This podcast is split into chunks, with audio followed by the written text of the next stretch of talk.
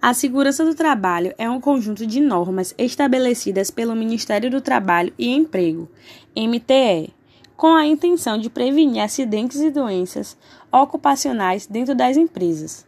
Atualmente, a saúde dos trabalhadores é um dos temas mais discutidos na sociedade.